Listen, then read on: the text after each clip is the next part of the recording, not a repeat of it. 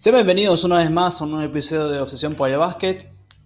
Hoy nos tocará ponernos al día con lo que pasó en la NBA esta última semana. Con ustedes, como siempre, Joaquín Lucero. Nos tocará hablar sobre el MVP que ganó Giannis. Para algunos robado, para otros no.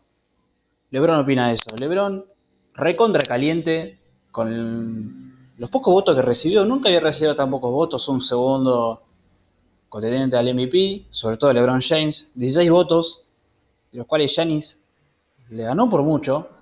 LeBron dio unas declaraciones recontra caliente sobre que no está en desacuerdo con que Giannis lo haya ganado, sino con la poca repercusión que tuvo él. Pero bueno, nos tocará decir que Giannis otra vez MVP. Felicitaciones para él, totalmente merecido. Pero es un, es un, un premio de temporada regular. La NBA lo dio mal. No puedes dar un, episodio, un, un premio de temporada regular ya estando en finales de conferencia con LeBron James siendo segundo, jugando unas finales de conferencia, mientras Giannis está en su casa. Más que en su casa, en un avión.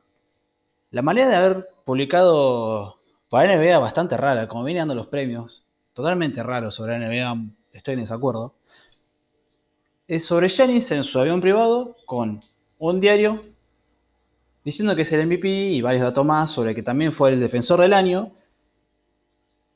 y se une a Michael Jordan y Hakim Olajuwon como únicos jugadores en la historia en tener en la misma temporada el jugador, el jugador defensivo del año y el MVP. Giannis repite el MVP. Fue la temporada pasada y la de hoy. La de hoy. Esta temporada. Giannis está siendo un jugador dominante en temporada regular, pero en los playoffs se le está viendo eh, hasta la fecha de hoy, algunas carencias eh, para llegar a conseguir algo. Nos toca decir, Jenny se MVP otra vez. ¿Pero para qué? ¿Qué valor tiene? Eh, varios datos sobre si es un premio menor ya, porque uno compite para ganar el anillo. En la temporada regular sirve para posicionarte mejor a la cara de un enfrentamiento de playoff y tener ventaja deportiva en la cancha, pero para nada más para ganar el MVP te puedo regalar, sí. No te va a hacer ganar el anillo. Creo que justamente en la fecha en la que se publicó, fue hace unos días, es muy relevante. Y más que nada porque los Lakers están como unos locos y no, le calienta nada. Pero bueno, además de eso, nos toca decir que, al igual que Janis, ya viene siendo MVP dos, temporadas seguidas. Podemos dar unos datos sobre jugadores que fueron MVP consecutivos, o sea, una temporada y la siguiente, y no consiguieron nada en playoff. Por ejemplo, el mismísimo Karim Abdul-Jabbar, leyenda histórica de la NBA, en la temporada 1975-76, ni siquiera clasificó a playoffs con los Lakers, y a la siguiente, la 76-77, fue eliminado en finales del oeste. Steve Nash, el mágico base canadiense. MVP en 2004-2005, eh, eliminado en finales de conferencia oeste, al igual que la temporada siguiente, 2005-2006, fue eliminado en finales de conferencia oeste. Sumado a LeBron, 2008-2009, finales del este, en Miami Heat, perdón, Cleveland Cavaliers. Y la 2009-2010, semis del este para que para el año siguiente LeBron se tenga que ir a Miami para intentar conseguir un título, porque si no, pobre con el equipo que tenía Cleveland no iba a llegar a más nada. Y bueno, sumando a Giannis en la 2018-2019, finales del Este, eliminado por Kawhi y sus Super Toronto Raptors. Y actual, 2019-2020, en semis del Este, eliminado por Miami, 4 a 1. Un desastre. Tocará decir que eh, LeBron fue el segundo en posiciones del MVP. Otra vez. ¿Por qué otra vez? LeBron es el jugador con más eh, runner-ups, o sea, segundo en la posición del MVP de la historia, suma con cuatro. Acompañado por Larry Bird, que tiene cuatro también, al igual que Jerry West. Jugadores históricos de la NBA Hablando de que si los hubiesen ganado, estaría con una cantidad inigualable de, de, de MVP de temporada regular. Pero bueno, eso es más de los periodistas y de temporada regular que a LeBron no le interesa. Eh, nos toca felicitar a Yanis porque tiene 25 años nada más, le queda mucho y es obviamente el futuro de la NBA. También salieron los, los equipos All NBA, los mejores quintetos de la temporada, tres equipos. El primero, Luka Doncic como base, Harden escolta, LeBron James valero, Giannis el MVP de la pivot y Anthony Davis, el jugador de los Lakers, como 5. El segundo, Chris Paul en la base, Demian Lillard, Kawhi Leonard de alero, Pascal Siakam, jugador de Toronto Raptors, de la pivot y Nikola Jokic, el pivot más dominante de la NBA hoy en día. El tercero, Russell Westbrook como base, bastante polémico, pero bueno, tuvo la temporada regular aceptable. Aceptable no, le rompieron la temporada regular. Vencimos como otro guardia, Jimmy Butler de alero, Jason Tempton de la pivot y Rudy Gobert de 5. Llama la atención que no, veamos, que no veamos a Bradley Bill, promediando 30 puntos en temporada regular. Eh, este pibe de Atlanta Hawks, que no me sale el nombre ahora, promediando 29 puntos. Y Joel Embiid. Joel Embiid se cree que estos tres jugadores, del que de, Atlanta Hawks es Trey Young, recuperé, no formaron parte de esto por, por la cantidad de victorias que tuvo su equipo. Bradley Bill en el Washington Wizards fue lo único que para destacar, porque tuvieron una cantidad de derrotas infernales, aunque hayan quedado novenos en la Conferencia del Este, por eso se habla de lo débil que está el Este hoy en día. En realidad siempre. Trey Young en Atlanta Hawks, por debajo del puesto 11 en clasificación de equipo. Mal, no les va a dar para entrar. Y de lo que se esperaba de Joel Embiid, candidato, no sé si candidato en MVP, pero con potencial para ser MVP alguna vez. Se lo ve cada vez más como un juego más terrenal y menos estrella. Siempre llega lastimado a playoffs, su estado físico es preocupante. Y parece ser incoachable. Me está haciendo acordar a Westbrook en sus años en Oklahoma, cuando estaban Harden y Kevin Durant. Y poniéndose por delante del equipo y más concentrado en hacer un trust talking contra otros jugadores más que en ganar. Eh, la verdad, en mí debe fijarse en eso. Bueno, pero volviendo a lo que importa, LeBron como ya comentamos, fue parte del primer NBA Team. Y con esta fue su decimosexta selección en estos equipos. Y LeBron, a ser su decimosexta, decimosexta vez, es el jugador que más veces fue seleccionado. Lo siguen Kobe Bryant con 15, Karim Abdul-Jabbar con 15 y Tim Duncan con 15. Una leyenda. Le queda tiempo todavía como para seguir alejándose. Siguiendo con LeBron, nos toca decir que con las victorias que está obteniendo, pasó a Derek Fisher como máximo ganador o máximas victorias en playoff. 166, si no me equivoco. Y bueno, dejando el lado de Los Ángeles, del lado bueno de Los Ángeles, de Los Ángeles Lakers, pasaremos al otro lado de Los Ángeles, al otro lado de la calle, de Los Ángeles Clippers. Los Clippers fueron eliminados con un ganando 3 a 1 contra Denver Nuggets, perdiendo tres partidos seguidos, teniendo un equipo para ser campeón. Y no es lo preocupante eso, porque tienen equipo como para seguir compitiendo durante todos los años. No es que era ganar este año o nada. Pero lo que hay que aclarar es la mentalidad perdedora de los Clippers. De, parte de Paul George, de la ex estrella de NBA, eh, dando poco nivel contra Dallas. En vez de un playoff P, un pandemic P, un desastre. Paul George cobrando tanto y promediando 15 puntos por partido en playoff, es un desastre contra la serie de Dallas. Pero todos creíamos que fue una mala serie y dijimos, bueno, contra Denver se va a poner las pilas, no creo que vaya alguien que lo pueda defender. Gary Harris hizo un laburo excelente contra Paul George. Y Paul George luego de la eliminación dijo que este, este no era un año para ganar, no era un año para campeonato sí o sí. Cuando íbamos ganando 3 a 1 y Marcus Morris, el jugador más odiado por mí de la NBA,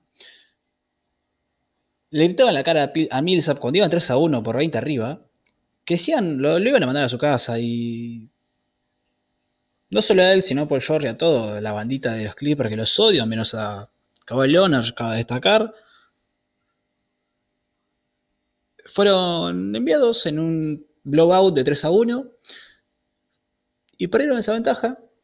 Transformamos en el equipo pecho, ya lo habíamos hablado en el episodio anterior. unos Clippers con una historia bastante, bastante mala. Y bueno, no creo que vaya a hacer muchos movimientos, tampoco hay mucho que cambiar, solo cambiar la mentalidad y que Paul George se ponga un poco las pilas en playoff y hacerle un favor a la NBA y al básquet y decirle a Beverly que ya no juegue mal y que contraten otro base porque Beverly, si quieren, pueden dejarlo en el banco para que haga bailecitos y se cague puteadas con los otros jugadores, como hizo con Demi Lillard y lo voy haciendo siempre. Pero después con partidos de 5 puntos y 800 pérdidas, creo que con decir que Beverly tiene mucha intensidad defensiva no alcanza. Y tampoco le alcanza a los Clippers. Ser esos underdogs que hace dos temporadas no eran nada para, ganar. Eh, hoy les toca cambiar la mentalidad y decirle, bueno, Beverly, gracias por todo. Vamos a traer un base para, que, para salir campeones porque con vos no llegamos a nada. Hay que agradecer que está Kawhi Leonard y que Kawhi Leonard hizo casi todo el laburo. Y de los pocos que se salvan de estos Clippers, al igual que Ivica Subach, el pibe, que está dando un nivel excelente. Y poco más que salvar de los, de los Clippers que eran para ganar. Y, pero bueno, según sus jugadores no. Eh, Lou Williams, Kawhi Leonard dijeron que sí, que este era para ganar. Demostrando la poca química y lo, poco que se habla en ese vestuario. Eh, esperemos que para la temporada que viene no es un desastre igual porque, a ver, los Clippers llegaron a semifinales. Sí, tenían que haber llegado a las finales, era un equipo para salir campeón, pero bueno, tampoco se va a hablar de construcción ni nada, solo un par de cambios y el año que viene esperemos que le vaya mejor a los pobres Clippers que están siempre a la sombra de los Lakers. Nos tocará ir a rumores de la NBA que estos días estuvieron dando. Eh, tocará entrar sobre los Nets, que después de tantos cambios y tantos trades que empiezan a hacer, la verdad no lo veo bien este trade. Pero bueno, esperan tradear por Jules Holiday, jugador de los New Orleans Pelicans. Y supuestamente darían a Musa, el jugador europeo, Spencer Dewood y jugadores más. Esos jugadores más se dice que sería Jared Allen y varios otros jugadores, no, se sabe bien. Algunos picks. Eh, yo creo que sería un error por parte de los Nets. No es la zona a reforzar, la zona de guardia allá. Creo que es más que reforzar la zona de la pivot o pivot. No habría que cambiar mucho en la zona del 5 porque Jared Allen lo veo como el clave titular y Andre Jordan no como un jugador sólido, pero no más que, de, que Jared Allen. Con más pasado que presente y más amigo de Kevin Durant y Kyrie Irving que nada. Esperemos que Steve Nash no.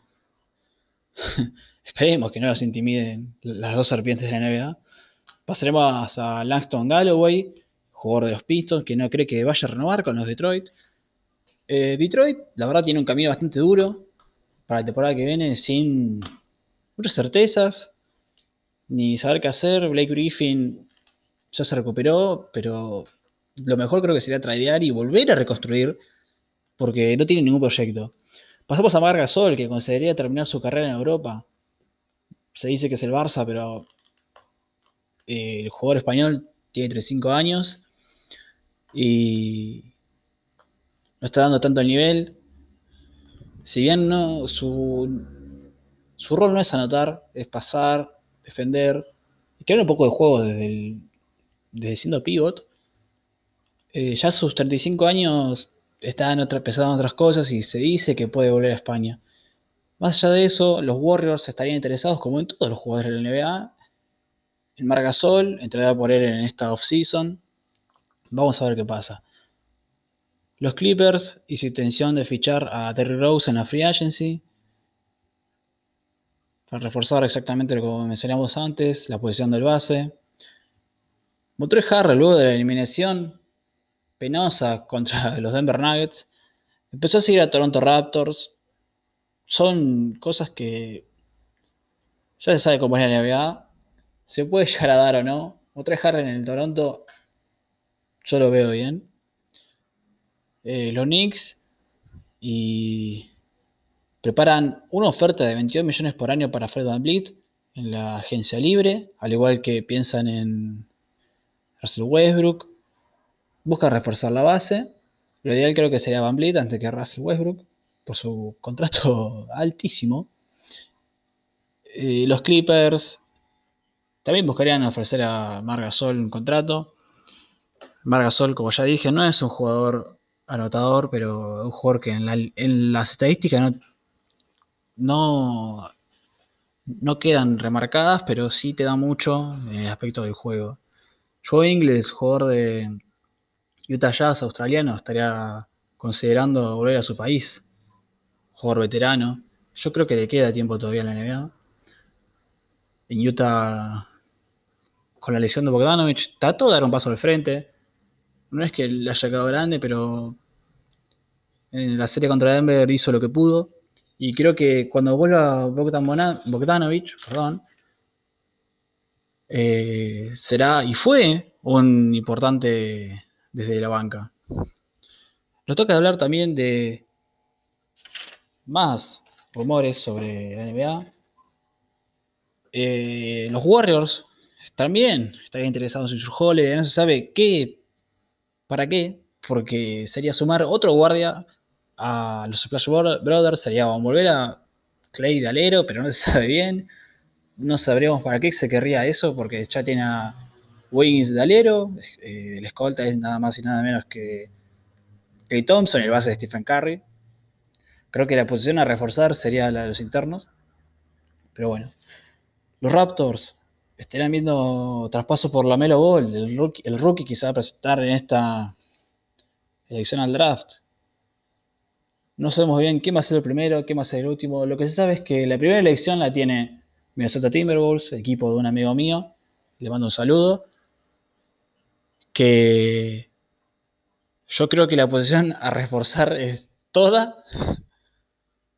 Pero bueno, se dice que la Melo y varios jugadores del perímetro estarían en la órbita de los Timberwolves.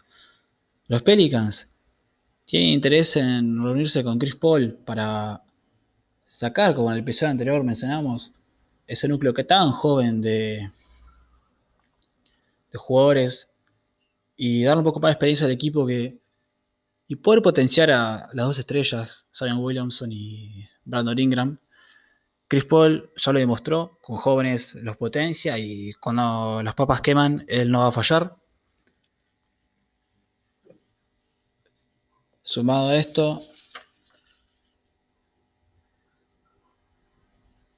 Steve Nash jugaría con KD de centro y de base.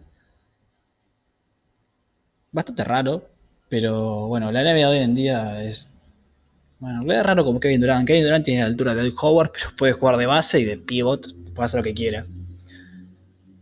Giannis quiere jugar con Chris Paul, aunque Milwaukee Bucks no cree traspasar por él porque serían tres contratos máximos y sería bajar la, la banca, que es lo que más sufrió esta vez en las series. No se sabe bien. Chris Paul sería idóneo para Milwaukee Bucks, pero sería o la salida inminente de Chris Middleton o bajar varios assets importantes de, de los suplentes. Y pasaremos a curiosidades de esta semana, como por ejemplo, 11 de los 17 jugadores de Boston llegaron a, las finales de conferencia siendo rookies. Boston tiene un núcleo muy joven y viene tendiéndose mucho. Las últimas cuatro temporadas, últimas tres, llegaron a, a finales de conferencia, si mal no me equivoco. Eh, toca decir también que detrás de tanto meme, Jerry Smith en el Game 1 pasó a Kobe Bryant como máximo triplista en la NBA, en los playoffs más que nada, quedando top número 9 en la lista de máximos triplistas para Jerry Smith. Y nos vamos a China. Ty Lawson, el jugador de NBA, fue expulsado de la Liga China. Sus declaraciones. Las chinas tienen en las partes bajas, no podemos decirlo, quizás tenga que cambiar de posición pronto. Y luego de eso subió una foto, él estando con una mujer china en su historia, y viendo cómo son las redes sociales allá, eh, la liga china no lo toleró y lo expulsó de por vida de, su liga local. Cabe decir que Ty Lawson no es la primera vez que tiene problemas de conducta ni de disciplina. Eh, ya fue sancionado por conducir ebrio y por violencia doméstica, así que creo que está más que parecido que Lawson sea expulsado. Y nos toca preguntarnos, ¿será el final de la carrera de Ty Lawson? No sabemos. Y pasaremos a un poco más de rumores de insiders de la NBA. Hablan sobre un ejecutivo de la conferencia este, cercado, muy cercano al equipo de Houston, dice que el equipo tiene como transfer libre a todo el mundo. Houston está dispuesto a todo en esta agencia libre y poder reconstruir. Hablando de eso, es el tema Jay Harden. Se habla más en la jerga y en. No tanto los periodistas, sino en los fans. Eh, de que Harden podría volver a su ciudad natal, que son Los Ángeles, más que nada los Lakers. Creo que es humo del bueno. Pero bueno, no descartaría varios traspasos de Houston, pero no creo que Harden vaya a salir. Y nos tocaron meternos en Lakers, Denver, en el juego 2. Varios datos históricos. LeBron versus Denver como franquicia. LeBron en victorias en playoff tiene 164 o 166 si actualizamos, contra 76 de Denver Nuggets. Finales de conferencia, 11 para LeBron James contra 4 de Denver Nuggets. Finales NBA, LeBron tiene 9 y 3 anillos contra Denver, que no tiene ni una final ni menos un anillo de NBA. Eh, toca hablar sobre sobre los datos que dio Basketball Reference para los porcentajes de victoria de cada equipo en la serie de Denver contra Lakers, vaticinó un 74,6% por parte de Lakers y un 25,4% por parte de Denver. Eh, viendo cómo estamos hoy en día en la serie, que los Lakers van dominando 2 a 0, eh, hasta ahora no están, están más que acertados. Hablemos sobre el, sobre el Game 2 de Lakers Denver sobre el buzzer beater de Anthony Davis, una bomba. Eh, Davis da un golpe sobre la mesa y recuerda que Lakers tiene dos MVP candidates. Tiene nada más y nada menos que el al segundo y al quinto, si mal no recuerdo. Y no se ha metido un game winner perdiendo el marcador en playoffs desde Kobe en el 2006 contra Phoenix Suns. Hablando de esto, y lo que más me impactó, no es solo el, triple, sino que Davis acepte y quiera responsabilidad de poder errar o no ese tiro.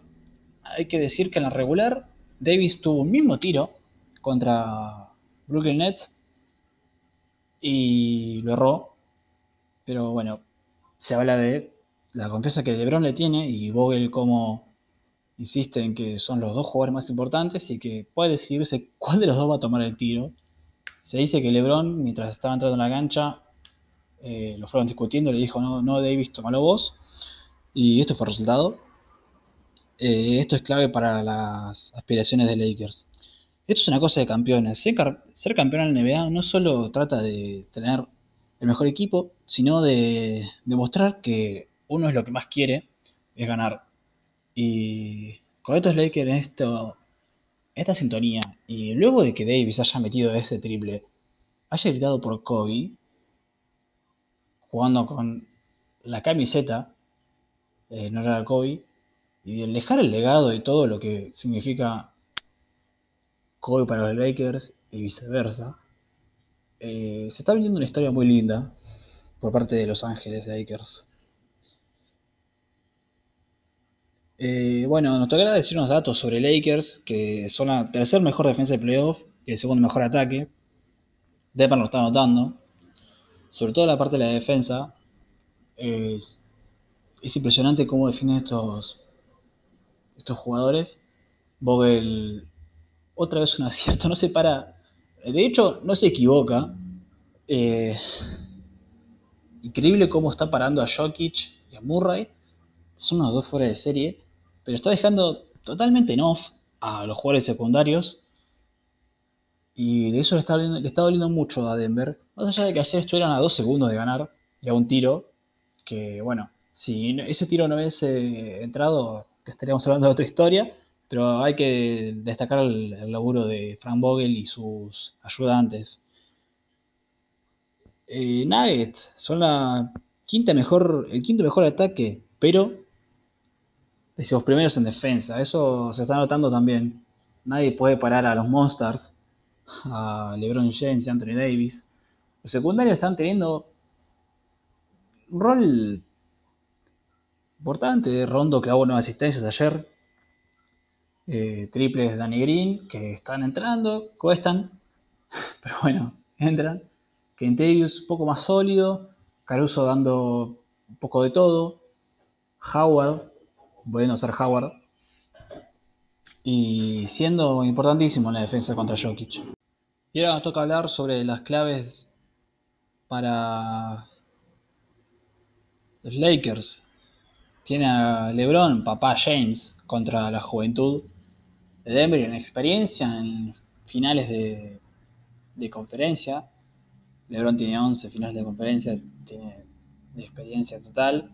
Danny Green, Howard, Rajon Rondo, Vogel, eh, son dos polos diferentes.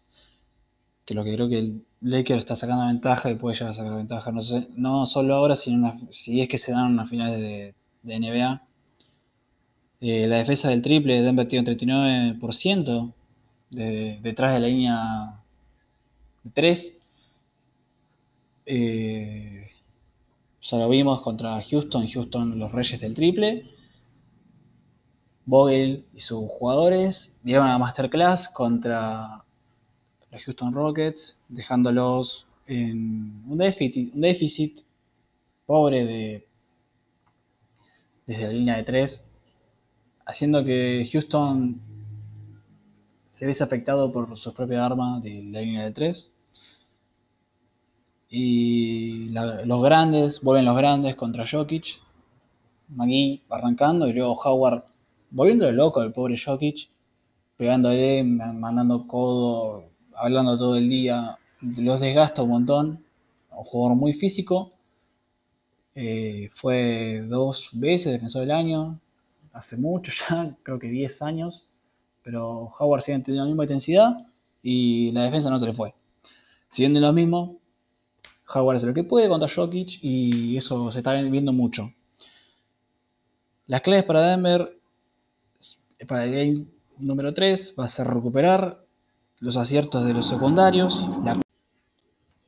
Sumando a eso, y jugar a su ritmo lento de juego, no querer correr como si lo hace Los Ángeles y defender a LeBron y a Davis. Esto fue todo por hoy, nos veremos en la próxima semana y espero que hayan disfrutado el episodio. Un saludo